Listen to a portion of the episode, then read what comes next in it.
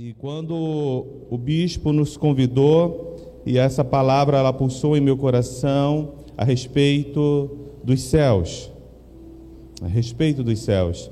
E para nós iniciarmos em partir aquilo que o Senhor tem liberado em nosso coração, é, antes eu não poderia deixar de, de agradecer o, o, dar a saudação do apóstolo Rogério ao falar com o apóstolo Rogério que nós estaríamos aqui compartilhando a palavra, ele falou: transmita ao bispo feliz as nossas saudações, transmita à igreja a nossa saudação é, da missão Nova Vida, a missão Nova Vida, ao qual nós estamos como cooperadores ali naquele trabalho. Convido a todos a abrir vossas Bíblias, aí, João capítulo 1, versículo 47. João capítulo 1, versículo 47. Esse texto eu gostaria de. Alguns eu não vou ler pontualmente, mas eu vou recitar. Mas esse texto ele é muito importante. Ao ver Natanael se aproximando, ok, ao ver Natanael se aproximando, disse Jesus: Oh, abençoada, muito obrigado. Disse Jesus: Aí está um verdadeiro israelita em quem não há falsidade. Dá uma pausa aí. Quando eu vejo Jesus Cristo é, trazendo para fora aquilo que tem dentro de um homem, ele liberando uma verdade que é subjetiva, mas como detentor de todo conhecimento, sendo o próprio Deus, ele agora testemunha de um homem.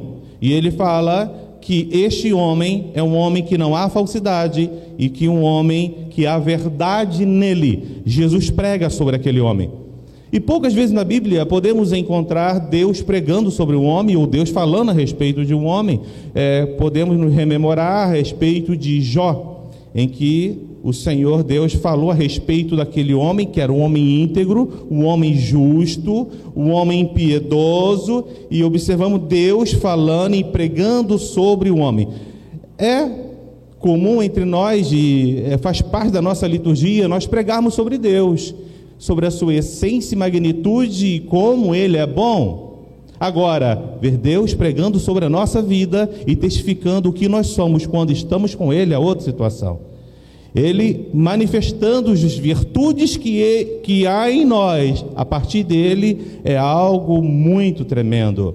E sempre eu paro aqui para fazer uma pergunta: se Deus hoje fosse pregar pela sua vida, separar a sua vida e trazer agora para o púlpito e dizer, eu vou falar sobre a sua vida, o que ele poderia dizer?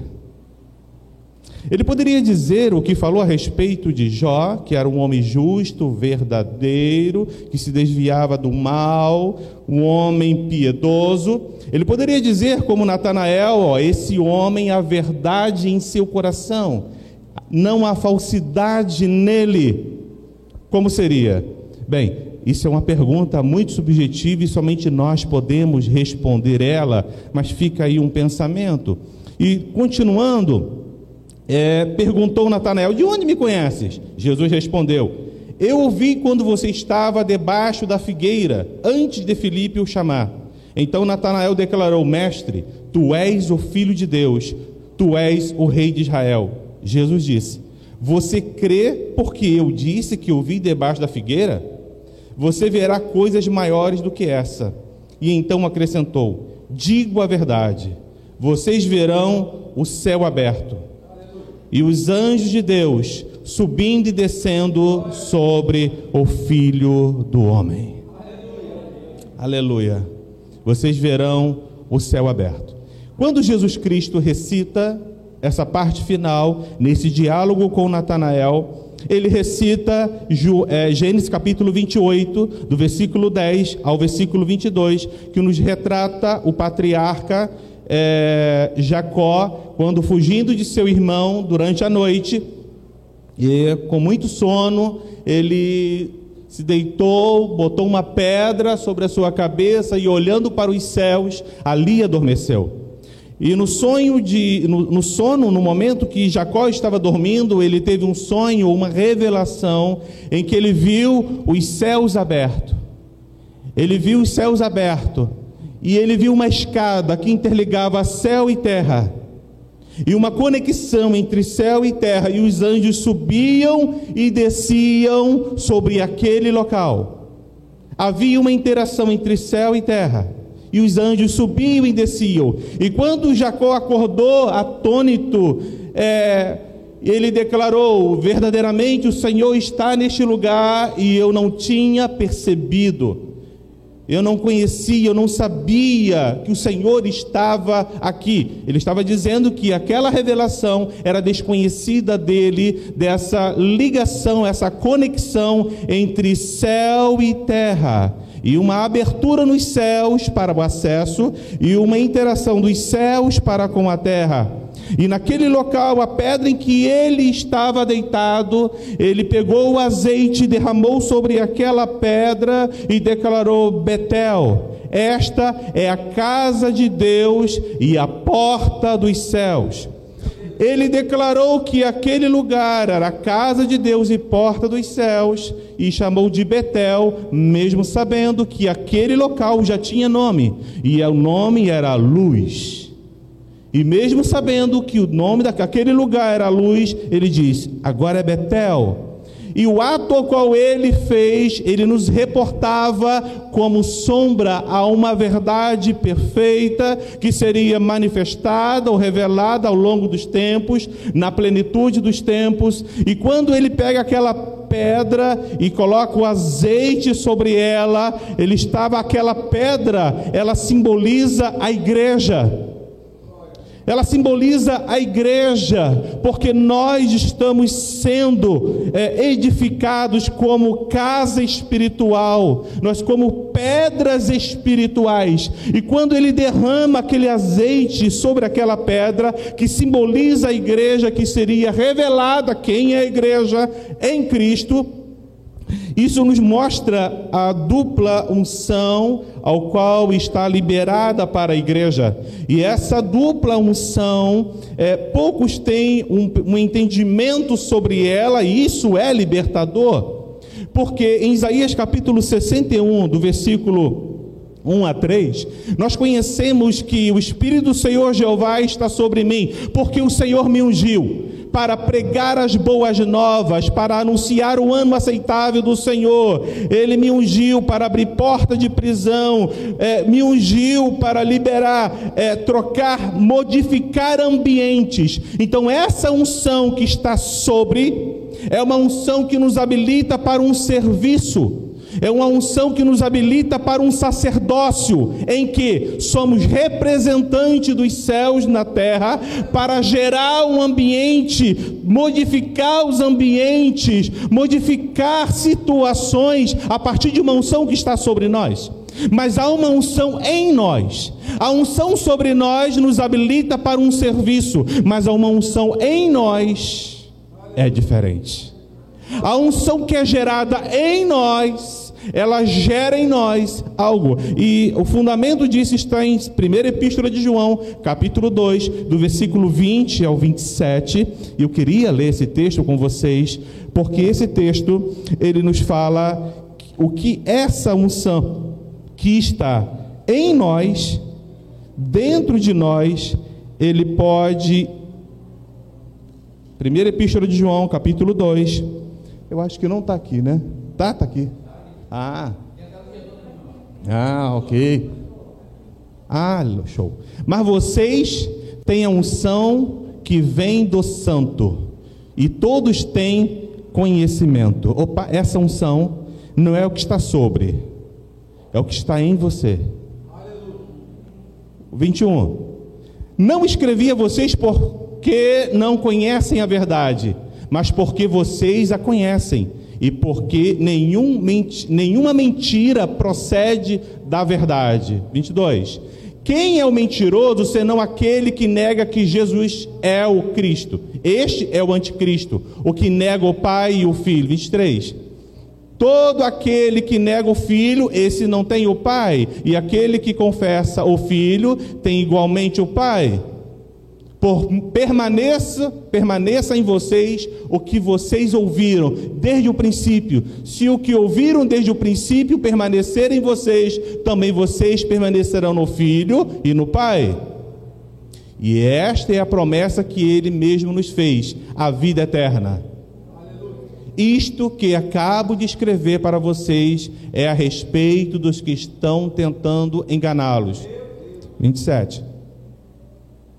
Quanto a vocês, a unção que receberam dele permanece em vocês, e não precisam que alguém os ensine, mas como a unção dele os ensina a respeito de todas as coisas, a respeito de quem ele é. A unção que está em nós, pelo novo nascimento, por nós estarmos em Cristo, ele gera em nós um conhecimento de quem ele é. E conhecer quem Deus é é essencial, porque está escrito que o meu povo foi destruído não foi pelo diabo. O meu povo foi destruído foi por quê? Por faltar o conhecimento. E quando nós conhecemos quem Ele é, nós somos conectados à nossa identidade ao que ele gerou nele a nosso respeito desde os princípios eternos e nos faz ativar para o nosso destino e o nosso propósito, ao qual já de antemão ele já estabeleceu para nós. Quando nós, quando nós conhecemos quem ele é, disse Jesus: Quem diz os filhos dos homens que eu sou? Quem dizem, quando vocês andam nas aldeias, nas comunidades, eles falam a meu respeito, mas o que falam de mim? Ah, uns dizem que tu és o profeta, outros dizem que tu és Elias, é, mas tudo bem, é, eles não me conhecem, mas vocês andam comigo. Vocês andam comigo, dormem no mesmo ambiente, acordam no mesmo ambiente, vamos, comemos juntos, e vem os milagres, ouve o que eu falo e para vocês quem eu sou. E prontamente Pedro se levantou e falou: Se tu és o Cristo, o Filho do Deus vivo, bem-aventurado és tu, Simão Barjonas, que não revelaste a carne e o sangue, mas meu Pai que está no céu. Pois eu digo que agora você descobrirá quem você é. Tu és Pedro, e sobre esta pedra Edificarei a minha igreja, e as portas do inferno não prevalecerão contra ela. Digo que eu te darei as chaves. Começa a dar agora o destino de Pedro. Quando Pedro descobre quem ele é, o diz Pedro agora conhece quem ele é nele. Porque quem nós somos nele será revelado apenas quando nós o conhecemos. Quando nós o conhecemos, a partir daí, nós nos conhecemos nele. E quando nos conhecemos nele, compreendemos de onde viemos, qual o destino que Ele nos deu, e que após cumprir o nosso destino, voltaremos para a essência ou para o Abba ao qual nos gerou. Essa unção, essa unção que está em nós, ela deve ser ativada em nosso espírito porque ela nos ensina tudo. Ela nos ensina tudo e não nos deixa que nós andemos enganados, nem sermos enganados por ninguém. Por quê? Aleluia, porque nós estamos nele. É, 1 Pedro, capítulo 2, no versículo 5. Ok, está lá.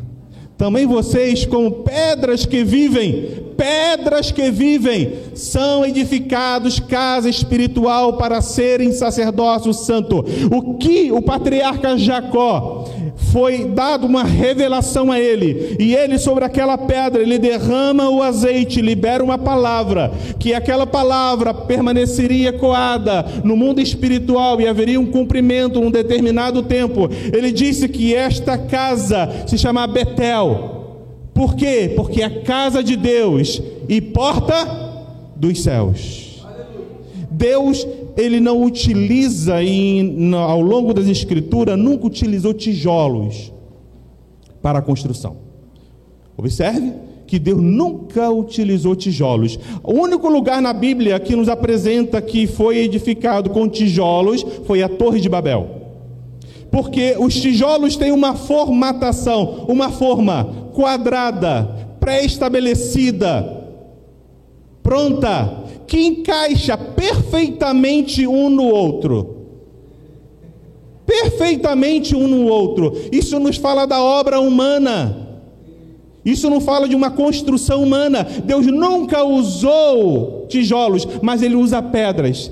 E as pedras são diferentes. As pedras não têm encaixe, porque não é uma obra que você faz ou que eu faça, é uma obra que Ele faz. E só quem pode reunir diferentes e desses diferentes construir uma casa, construir um corpo que se movimenta de uma forma ordeira e sincronizada com um único propósito. É só Deus que faz isso.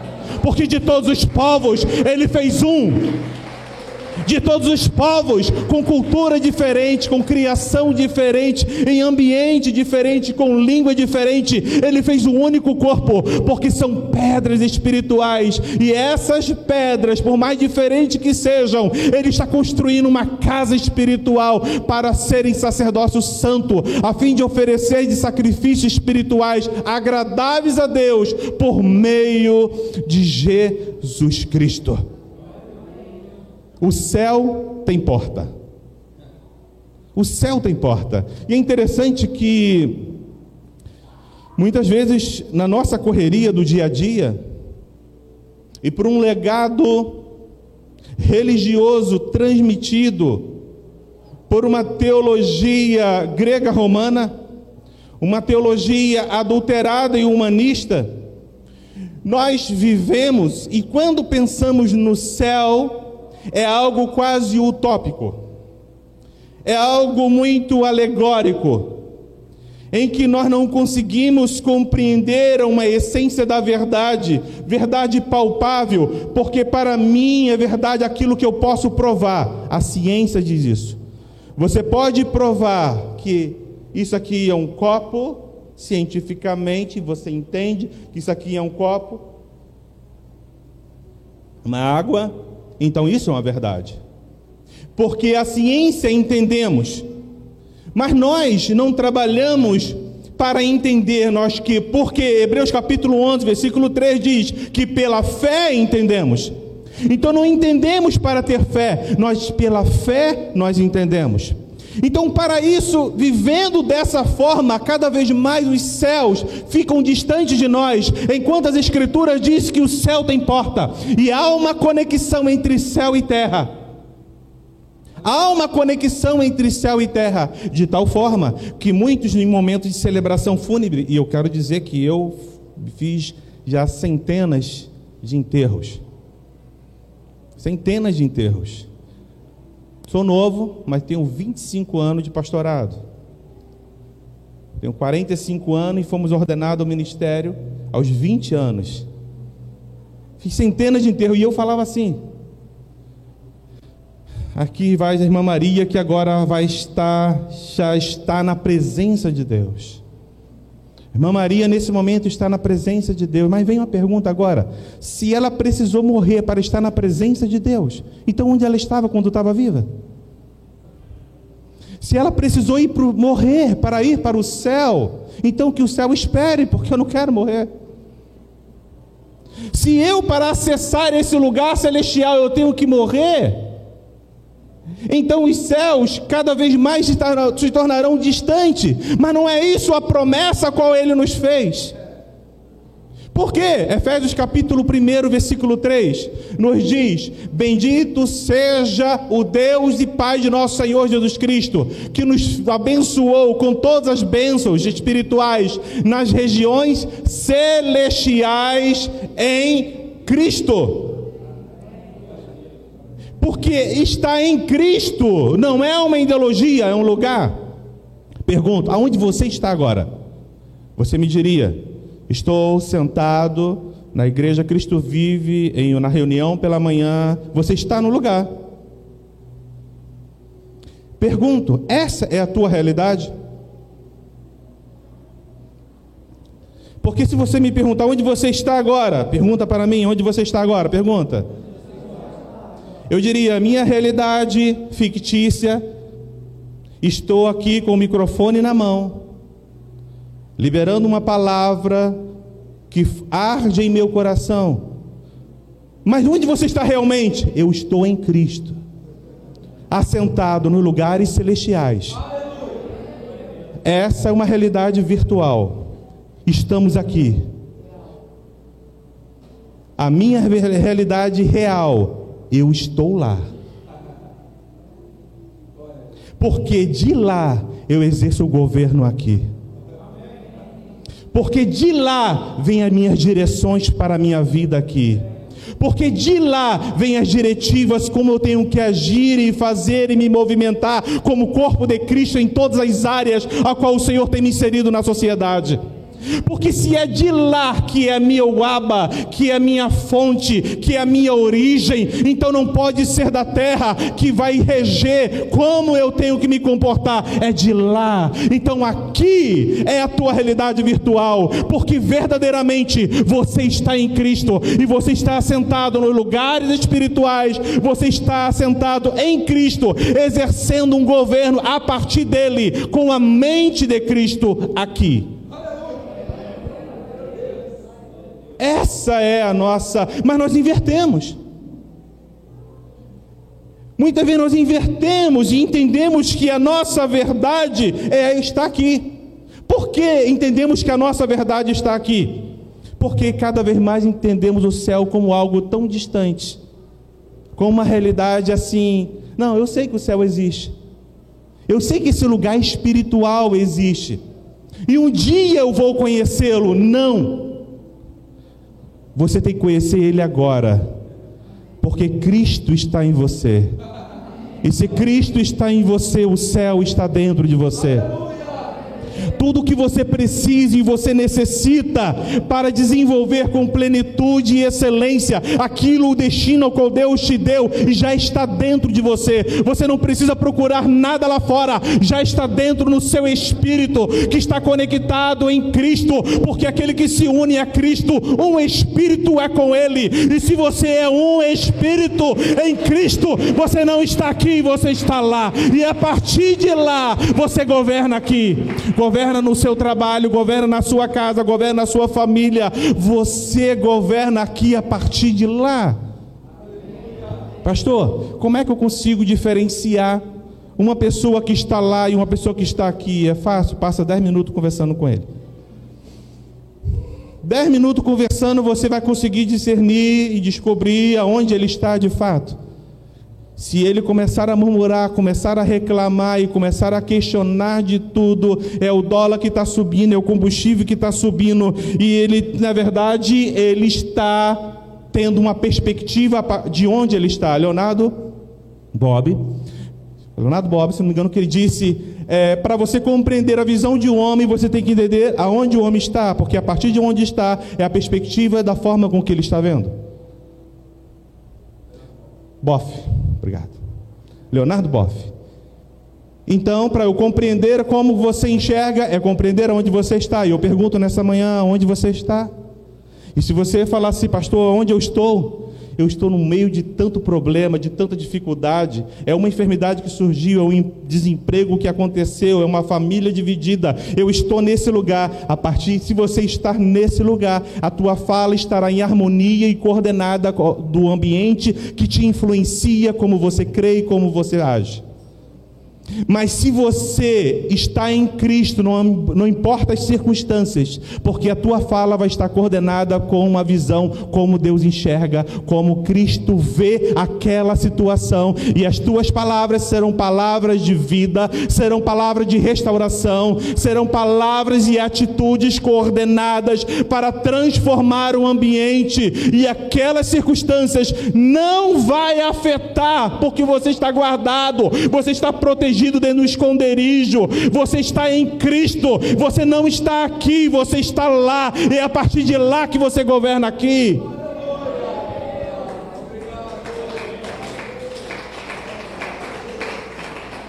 Outrora, outrora estávamos desgarrados, mas ele, 1 Colossenses, Colossenses capítulo 1, versículo 13, diz que ele nos libertou do poder das trevas e nos transportou para o reino do seu filho amado. Antes estávamos desconectados, separados da vida de Deus, o nosso espírito estava é, adormecido, sem a ser ativado quem nós somos nele, mas ele nos transportou, ele nos tirou desse ambiente de trevas, de ignorância e nos revelou quem ele era, nos transportou para o reino do Filho do seu alô e a luz brilhou. E o que é a luz? É a revelação de quem Ele é. É quando nós conseguimos ver com clareza quem Ele é. Aí está a luz. Quando Ele fala sobre a luz, Ele está falando de conseguir compreender, entender com clareza quem Ele é. E isso é, faz a total diferença.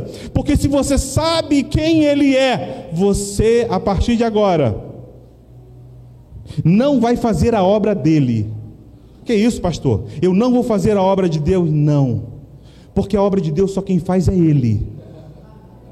Você não pode fazer a obra dele, porque se a obra é dele, só quem pode fazer é ele. Você é cooperador daquilo que ele está fazendo. E se você é cooperador daquilo que ele está fazendo, não há como servir o Senhor sem conhecer o Senhor que tu serve. Não há como cooperar com Ele sem conhecer os planos perfeitos que Ele estabeleceu e como Ele se movimenta ao longo da história para dar o cumprimento àquilo que Ele disse. E a partir daí você estará conectado, conhecendo a Ele, e isso é essencial, irmãos. Jesus disse para os discípulos disse para Jesus: Senhor, ensina-nos a orar. Ensina-nos a orar, Mateus capítulo 6, ele starta isso e ele fala assim: Eu vou ensinar vocês a orar. Mas interessante que os discípulos andaram com Jesus, viram Jesus curando cego, ressuscitando mortos, andando sobre o mar, viram Jesus fazendo tantos milagres e maravilhas, mas não pediram a Jesus para ensinar a andar sobre o mar. Ai, Senhor, me ensina a surfar nas ondas. Eu quero andar sobre o mar. Ensina, Senhor, como curar um paralítico. Me ensina, Senhor, como curar um cego. Me ensina, Senhor, como liberar uma palavra e atrair multidões. Não, eles não pediram nada disso. O que eles pediram, Senhor, ensina-nos a orar, porque eles entenderam que o segredo e a chave para acessar todas as coisas estava na oração.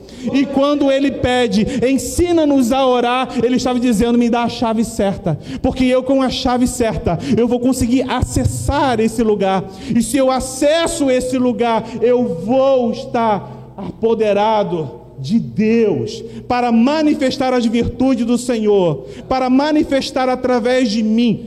Aí Jesus fala o seguinte: olha, o segredo para isso é a oração, e o segredo está o seguinte: seja feita a sua vontade assim na terra como nos céus. Se nos céus existe a vontade de Deus, e essa vontade dos céus tem que ser replicada, tem que ter a mesma forma na terra, como você vai fazer a vontade de Deus na terra se você não acessa os céus? Se você não acessa qual é o que Ele quer, qual é a vontade dele nos céus? Se você não acessa a agenda dele, e quando nós chegamos diante dele, já chegamos com a nossa lista de pedidos prontas, porque queremos que ele conheça a nossa vontade. Mas ele diz: Olha, antes de você abrir a boca e falar algo, já sei o que você quer. Não, não me incomode com essas coisas, porque já está tudo preparado e guardado para que as bênçãos possam te seguir. O que o segredo é não eu conhecer o que você quer, mas você conhecer o que eu quero. Porque a partir do momento que você começa a conhecer o que eu quero, e começar a cooperar com aquilo que eu estou fazendo, as bênçãos vão te seguir, e tudo que você precisa, tudo que você necessita, vai te, você vai estar farto, pleno. Para quê?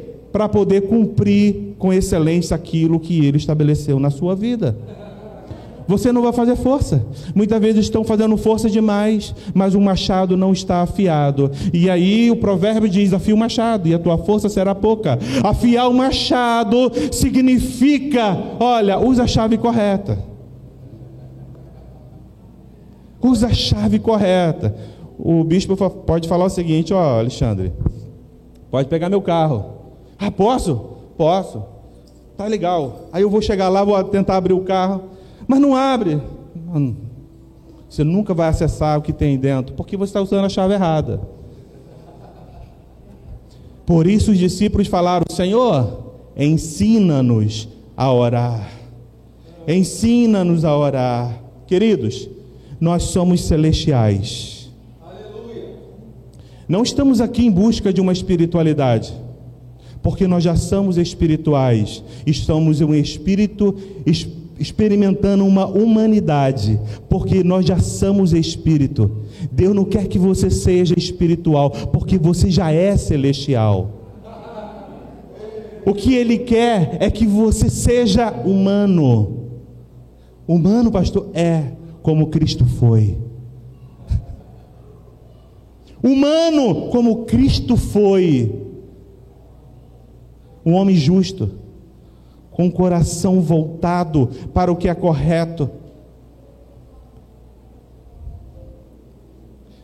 Gênesis capítulo 1, versículo 1. Os céus. No princípio criou Deus o quê? O que foi criado primeiro? Os céus. Se os céus foram criados antes do início de tudo, então não tinham céus. E se não tinham céus, aonde Deus estava? Aí você pode perguntar, pastor, entrar nesse campo é arrumar um problema. Deus não precisava de um lugar, porque Ele habita em si mesmo, é autoexistente. Deus não, não é um ser carente que fica dependendo de tudo, mas quando Ele criou os céus, Ele criou com um propósito. E o propósito dele criar os céus e a terra é uma plena conexão, porque no processo criacional ele separou tudo. Ele separou terra e mar, ele separou tudo, mas a única coisa que ele não separou foi céu e terra. Porque os céus são os céus do Senhor, mas a terra ele deu aos filhos dos homens. E os céus são o trono do Senhor e a terra os cabelos dos seus pés. Ele está dizendo que há uma conexão entre céu e terra. Porque no princípio de tudo, céu e terra eram uma coisa só. Céu e terra eram uma coisa só. E o plano perfeito de Deus está nos céus. E Ele quer que nós compreendamos a acessar esses lugar, acessar esse lugar, para que nós possamos desenvolver com plenitude o destino ao qual ele nos deu aqui. Esse novo ser que é gerado em nós, quem está em Cristo, ele é o quê? Este novo ser que é gerado em nós, essa nova criatura não é um extraterrestre que está crescendo dentro de você, mas é o teu espírito que foi ativado nele. Porque quando nós fomos criados, fomos criados à imagem e semelhança de Deus. E no início nós estávamos em Cristo, porque Cristo é a imagem exata do ser do Pai. A imagem que refletia o ser humano é a presença de Cristo que estava no homem criado perfeito. Mas quando nos afastamos decorrente da desobediência do Pai, nós perdemos a imagem do Pai nós perdemos a essência de quem Ele é. Mas quando Cristo ele veio e ele passou pelo Calvário, conduzido até aquele martírio, até aquele momento com uma mente de ovelha, porque foi a obediência que o conduziu até o Calvário. Mas quando ele ressuscita, ele não ressuscita com mente de ovelha, mas com uma mente de governo, uma mente de leão. Porque a partir daquele momento, a partir daquele momento, ele estaria gerando em nós, por intermédio do Espírito, uma ativação em nosso espírito para que todo aquele que nele crê, que todo aquele que ouvir a sua voz, que todo aquele que se achegar a Ele, aleluia, o seu espírito estará conectado nele como um único espírito, porque aquele que se une ao Senhor, um espírito é com ele. E esse novo ser que é gerado em você, ele precisa desenvolver.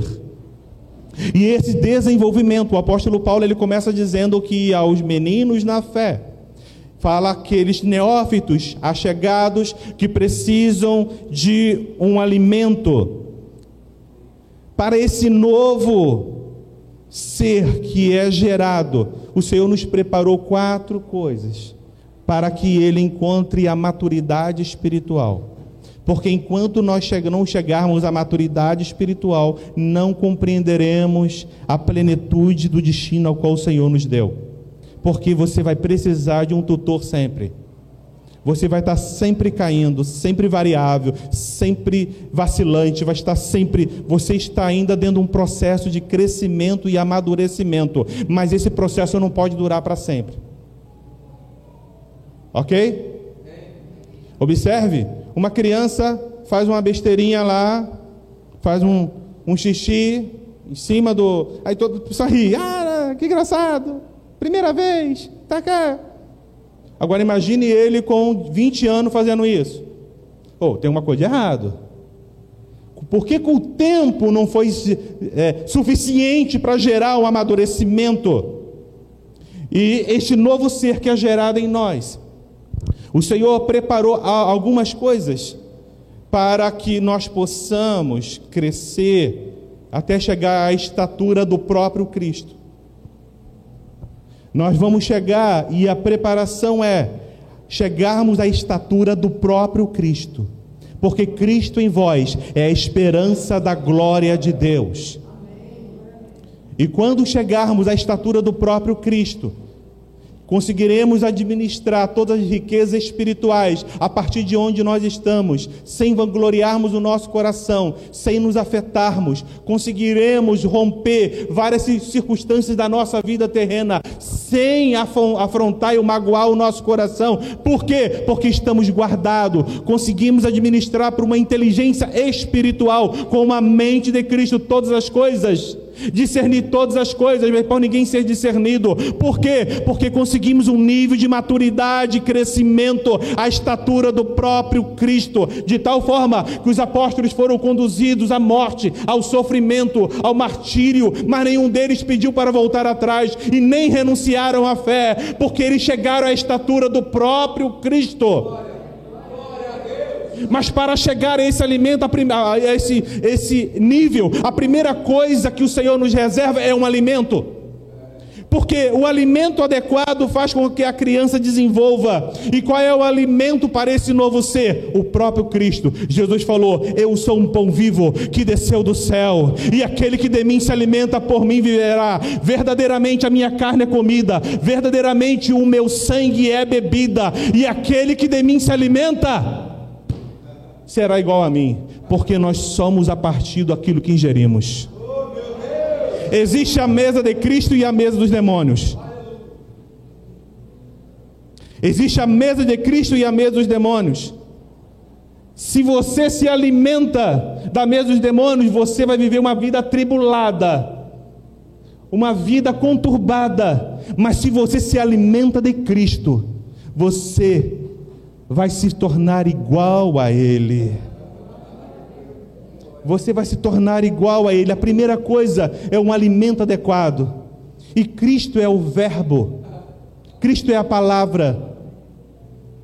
Pastor, o que o senhor está querendo dizer? Que a revelação de João, ele falou que ele teve uma ordem de comer. Come esse livro. Come. E pareceu como favo de mel, mas quando chegou no estômago era amargo. A palavra que não te confronta. É a palavra que te confronta. É a palavra que traz luz ao teu interior e te mostra quem você é.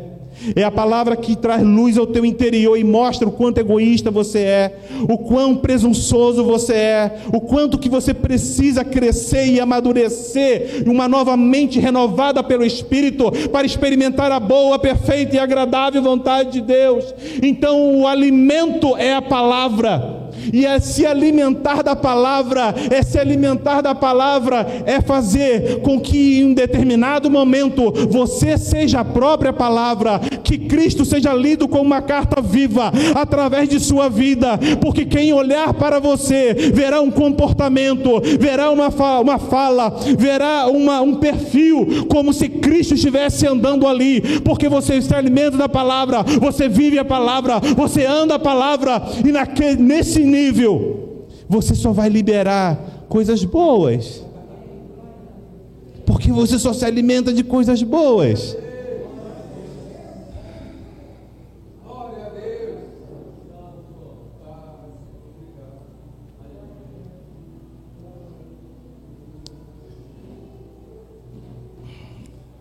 Não fique chocado com o que eu vou falar. Ninguém chega para o bispo e fala assim: bispo, senta do aqui do meu lado e vamos ver uma pornografia comigo. Não, pastor. Eu nunca vou fazer isso porque eu respeito. Eu respeito o bispo. Pois é. Mas quando você abre o computador para ver a pornografia, você leva Cristo com você. Por quê? Porque Ele está em você. Mas a partir de hoje o temor está ativado no seu coração, porque você não tinha o um entendimento no seu espírito que ele estava tão forte, tão, tão forte na sua vida, tão latente na sua vida, e o Espírito Santo vai, e em nome de Jesus isso nunca mais vai acontecer na sua vida.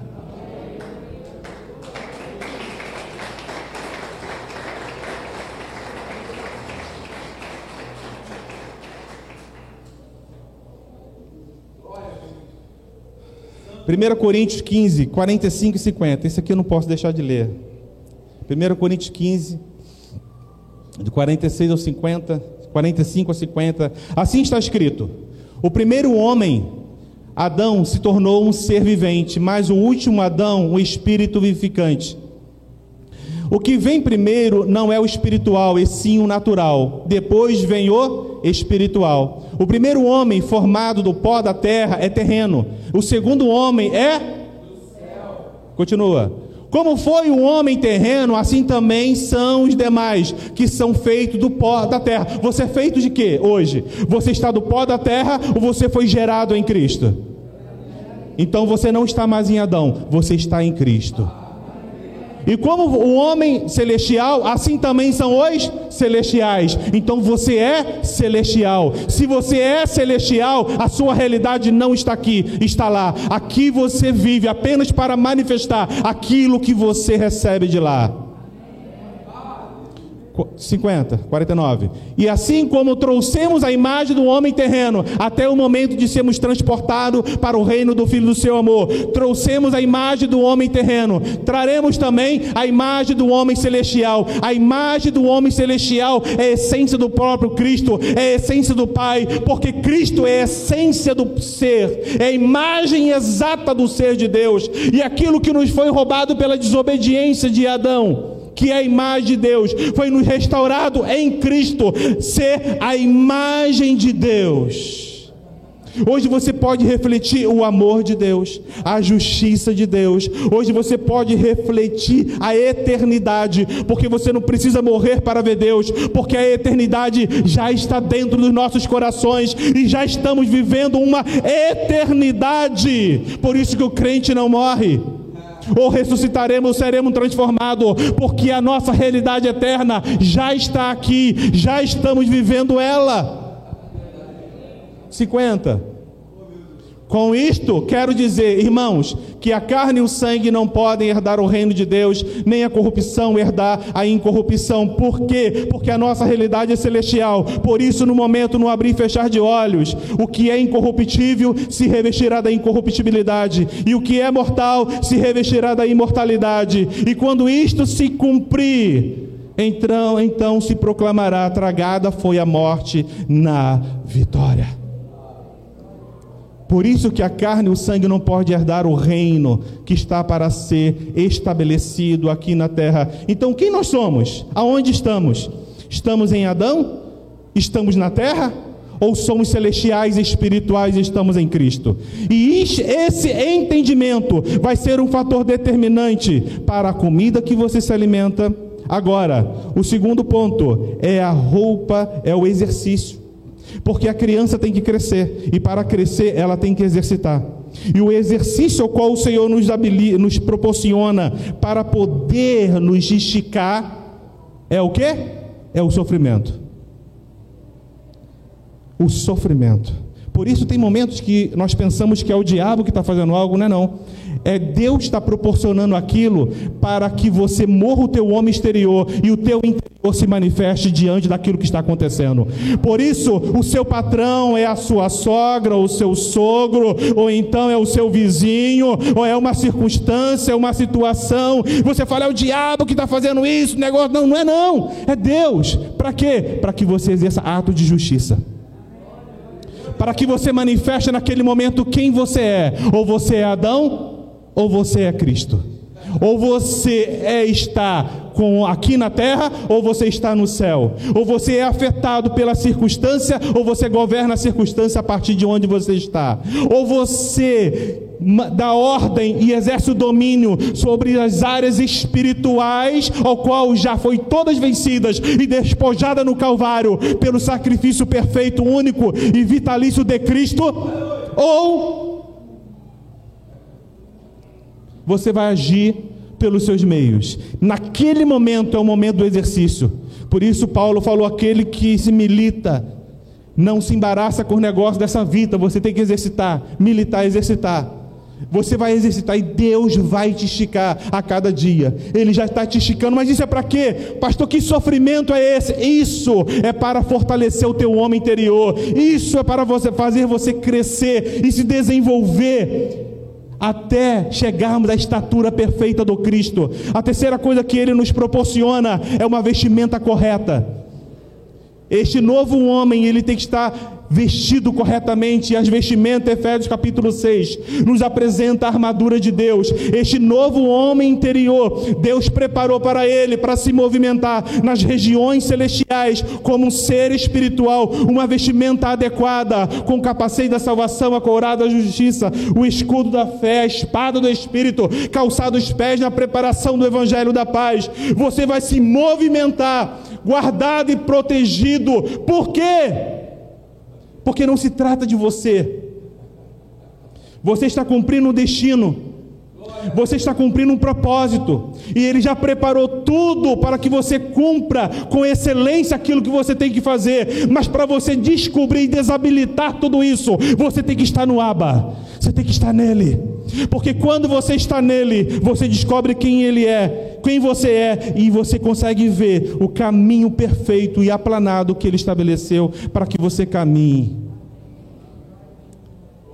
Quarto ponto é a comunicação. A comunicação dos céus para a terra.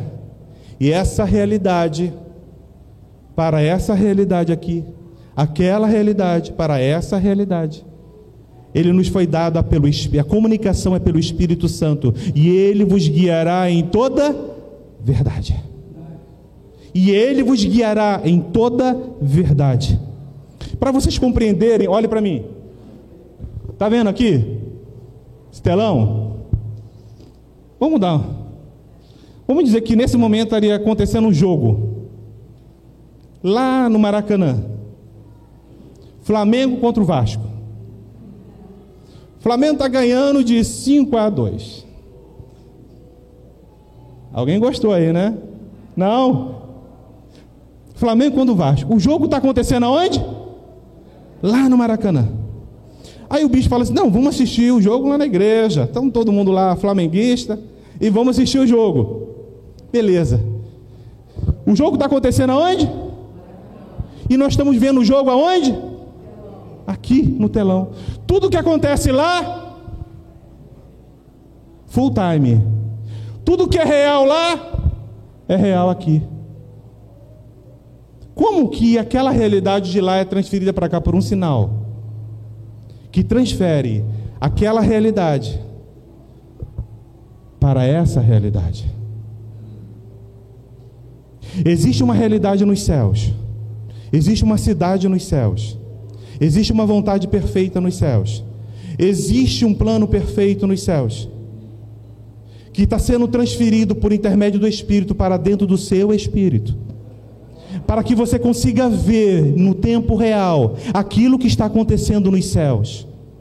Para que você sinta no seu espírito em tempo real quais são as movimentações pelo espírito que Deus reservou para nós nos movimentarmos aqui.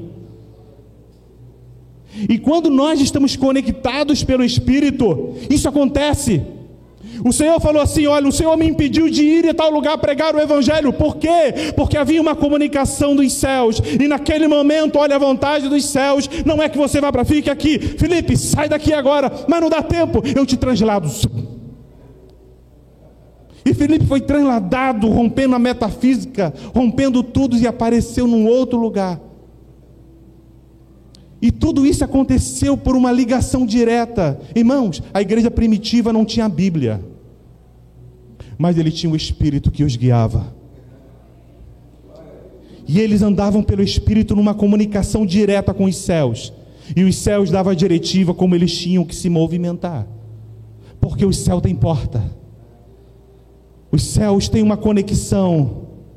E o céu está dentro de você através do Cristo. Aleluia. O céu está dentro de você através do Cristo, por isso ele te deu uma comunicação. E é por isso que você e eu, nós somos porta dos céus. Por quê, pastor? Nós somos porta dos céus, porque se os céus está dentro de você através do Cristo, aonde você estiver, os céus têm que estar abertos naquele local. Por isso eu quero que você leia comigo para nós fecharmos Salmo capítulo 24. Os céus têm que estar abertos. Quando você chegar no seu trabalho, os céus vão se abrir no seu trabalho. Na sua casa, os céus têm que estar abertos. E através de você, os céus têm que ser manifestados naquele ambiente. Porque você é porta dos céus. Porque os céus estão dentro de você através do Cristo. Salmo capítulo 24. Para nós concluirmos. Foi? Do versículo 3 ao versículo 10.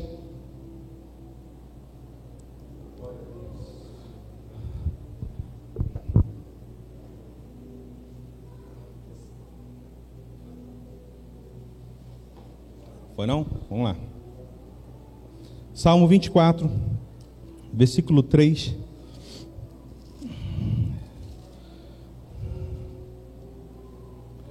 Quem subirá ao monte do Senhor? Quem há permanecer no seu santo lugar? O que é limpo de mãos e puro de coração, que não entrega sua alma a falsidade, nem jura enganosamente. Este ouvidará do Senhor a bênção e a justiça do Deus da sua salvação. Tal é a geração dos que buscam, dos que buscam a face do Deus de Jacó. Levantai, ó portas, as vossas cabeças. Levantai-vos, ó entradas eternas Quem são essas portas? Ah, sou eu. Levantai, ó portas, as vossas cabeças.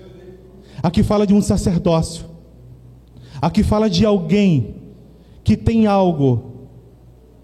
Aqui fala de alguém que acessou um lugar. Aqui fala de alguém que está em um lugar e a partir daquele momento, ele pode permitir que outras pessoas acessem aquele lugar através de sua vida. Mas existem muitos sacerdócios que estão de cabeças abaixadas. Existem muitos sacerdócios que não estão com o seu entendimento pleno de quem eles são, para serem apoderados e revestidos e fortalecidos para romper essas dificuldades em Cristo para romper as limitações em Cristo. E o Senhor, nesta manhã, Ele está dizendo: Levantai, ó portas, as vossas cabeças. Levantai-vos, sacerdotes do lar. Levantai-vos, sacerdotes nos ambientes de trabalho. Levantai-vos, sacerdotes nos seus lugares de profissão. Eu sou pastor em tempo integral e advogado nos tempos livres.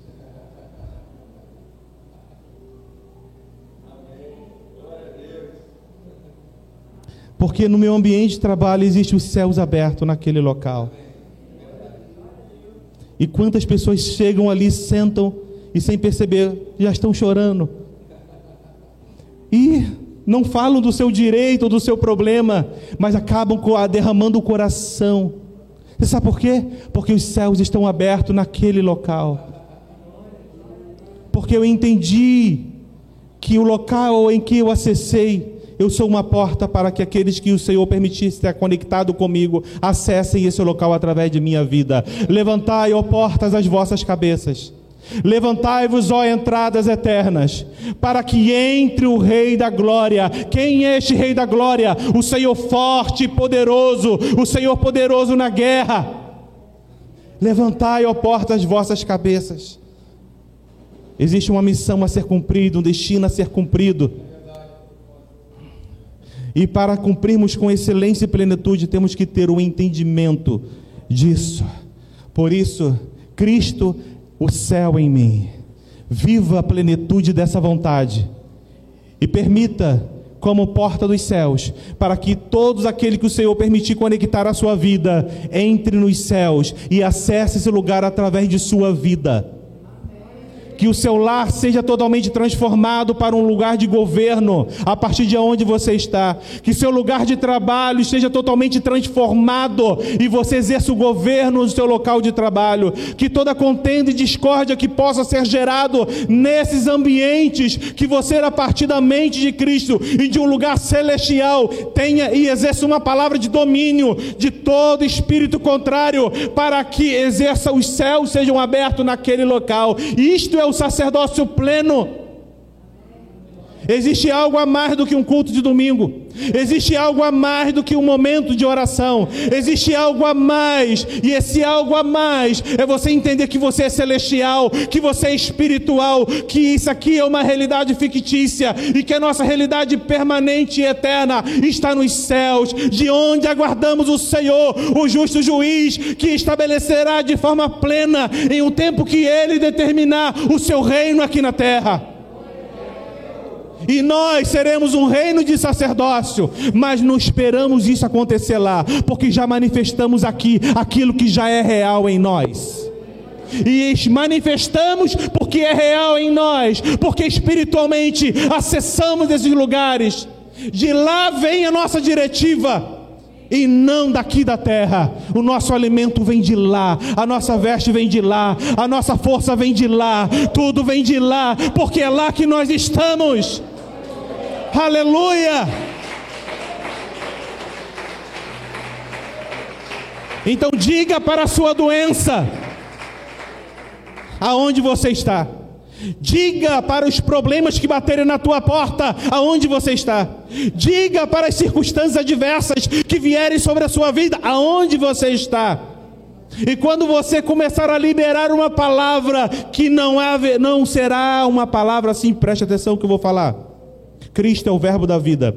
E quando você libera uma palavra a partir dele, a palavra que você libera a partir dele é uma palavra criadora, que é uma palavra que dá ordem àquilo que foi criado.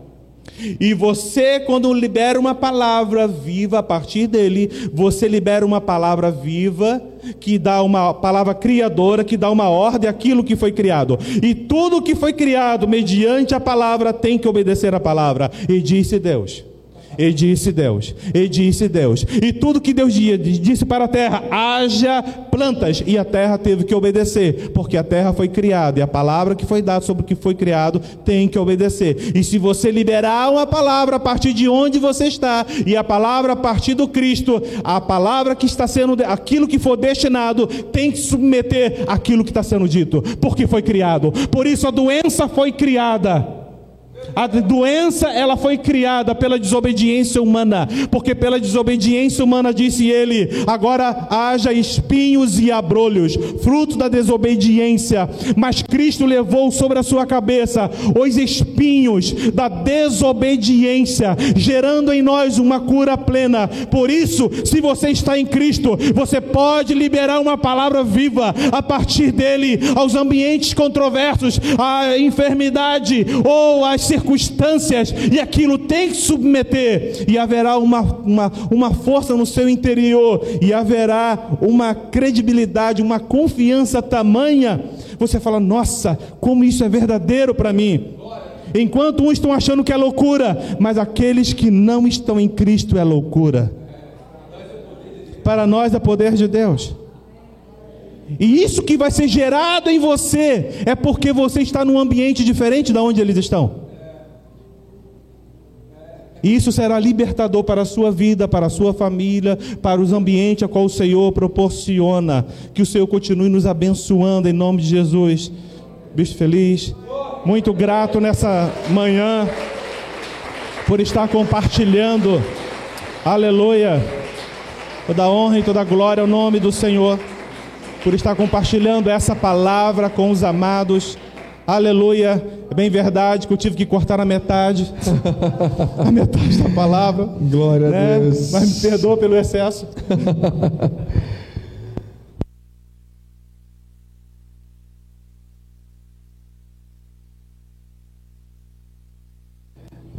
o amado falou que, que fala muito, né? Eu, eu imaginei que seria além do que a gente estava imaginando. Nosso Deus é o Deus do infinitamente mais. Eu temo e tremo. É, alguém foi alcançado por algo que foi liberado nesse altar aqui. Fica aqui, amado, fica aqui. Pode deixar o laptop se quiser com alguém, mas só para nós fazermos uma oração de gratidão a Deus pela sua vida. Uau, amado, está queimando aqui no altar, hein? Uau. Amados, eu temo e tremo. É... Esse homem, ele, quando foi consagrado lá atrás, ele era um desbravador da obra. E ele tinha sido orientado, me permita, meu irmão, pelos usos e costumes da religiosidade a utilizar até mesmo roupas que não expusessem sequer um pelo do seu corpo sob o seu paletó, gravata, camisa social e por dentro da camisa social outra camisa.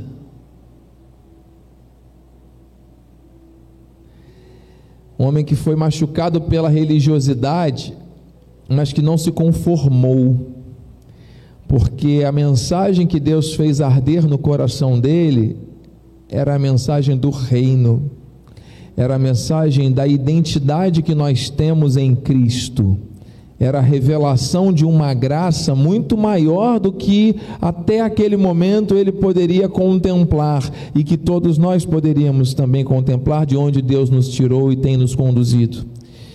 Nós estamos diante de um ato profético, amados, porque tudo que foi liberado aqui, deste altar, de maneira fortíssima, traz para nós a confirmação deste avivamento, para nós nos movermos nessa terra com base na autoridade, no poder que Deus liberou para nós, com base na obra da graça. Você e eu fazemos parte disso. Eu quero que você estenda suas mãos com generosidade, com amor, com temor e tremor, porque quando nós sabemos onde estamos, sabemos quem somos e liberamos uma palavra, aquilo que foi criado, se cumpre. A vida do meu amigo irmão pastor Alexandre trouxe muitas coisas para nós, porque nós fomos criados em Deus. E tudo que ele liberou aqui está gerando coisas em nossas vidas. E o mínimo que nós podemos fazer agora é ministrar isso em oração também e declarar sobre a vida dele. Pai amado, Pai bendito, Deus Todo-Poderoso, muito obrigado, Senhor, por este momento histórico, marcante, maravilhoso, que nós estamos desfrutando da confirmação do avivamento para este tempo, para a tua igreja na terra. Muito obrigado, Senhor Deus, porque todos nós fomos tirados, Senhor Deus, da morte, transportados para este reino. Senhor Deus, estamos assentados nesses lugares celestiais e temos que viver proclamando a tua virtude, mas não apenas repetindo coisas sem compreensão, sem entendimento, Senhor Deus, mas reproduzindo os valores daquilo que o Senhor imprimiu em nós. Pai, muito obrigado, porque o teu filho, o teu servo, tem sido uma trombeta nesta terra. Senhor Deus, com um sonido claro e afinado com o diapasão do céu, para trazer às nossas vidas, Senhor Deus, a, a geração de, de a ativação deste poder, desta glória. Senhor Deus, muito obrigado. E nós liberamos também sobre a vida deles, Senhor Deus, o alargar de limites para muito mais longe.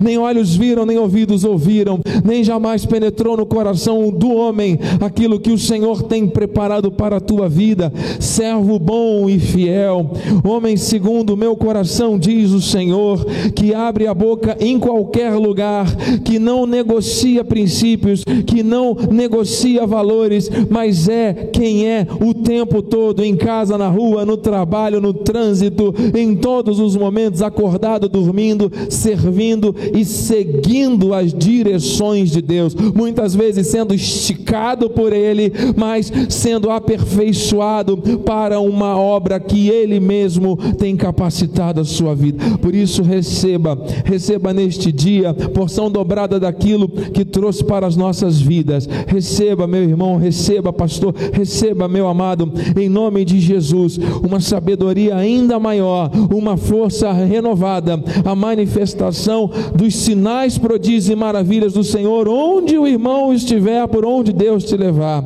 porque aquilo que Deus manifestou nesta manhã, por intermédio da sua vida, dos seus lábios, do seu coração, foi extraordinário, foi a confirmação do avivamento e também da cura, e também da renovação, da transformação dos lares, das famílias, em nome de Jesus, Senhor Deus, nós tomamos posse, nós recebemos em nosso espírito tudo aquilo que foi liberado, e apenas uma parte, porque outras coisas, Senhor, guardou para outro momento, mas eu creio, Senhor Deus, que nós sairemos daqui transformados, sairemos daqui fortalecidos, ativados, avivados, sairemos daqui, Senhor Deus, reproduzindo a nossa verdadeira essência. Nós sabemos onde nós estamos, nós sabemos quem somos, nós sabemos, Senhor Deus, porque o Senhor nos trouxe essa revelação e não são as coisas deste mundo, não é o meio, não é o local onde estamos fisicamente que vai determinar, que irão determinar aquilo que o Senhor tem para nossas vidas. O que o Senhor tem é muito maior. Este mundo está debaixo do teu controle, Senhor Deus, por causa da desobediência. O Senhor o deu a serpente, mas o Senhor restaurou a autoridade da igreja na cruz e liberou sobre nós esta palavra. Nós estamos proclamando a verdade e a vida. É Jesus, não é uma mensagem, é uma pessoa, é o próprio Jesus que está aqui, que está aqui se fazendo presente pela Sua palavra, se mostrando à igreja, se revelando a cada um de nós, para que nós possamos servi-lo como Ele quer ser servido, para que nós possamos andar como Ele quer que nós andemos como noiva, como igreja, cujo cabeça é o próprio Cristo. Muito obrigado, Senhor. Muito obrigado. Oramos e declaramos agora que os teus anjos estejam acampados em nosso redor, nosso, ao nosso redor, nos levando em segurança ao nosso destino final. Teremos não só o resto do dia de hoje, mas toda a nossa semana, todo o nosso mês, Senhor Deus, e toda a nossa vida, todo esse ano profético, Senhor Deus, guardados, protegidos e abençoados pela tua palavra, pela tua poderosa mão. Que a tua graça, a tua paz e as doces consolações do teu Santo Espírito se manifestem hoje e para sempre em nossas vidas. E aqueles que têm em si o Cristo e por isso têm em si o céu, digam amém. Amém. E amém. Aplauda o Senhor. Uh! Obrigado, Jesus. Que bênção, glória ao teu nome, Pai. Obrigado, Jesus. Ah, porque a alegria do Senhor é a nossa força. Vai nessa força, meu irmão. Deus é contigo. Faça uma reverência a alguém, em nome de Jesus.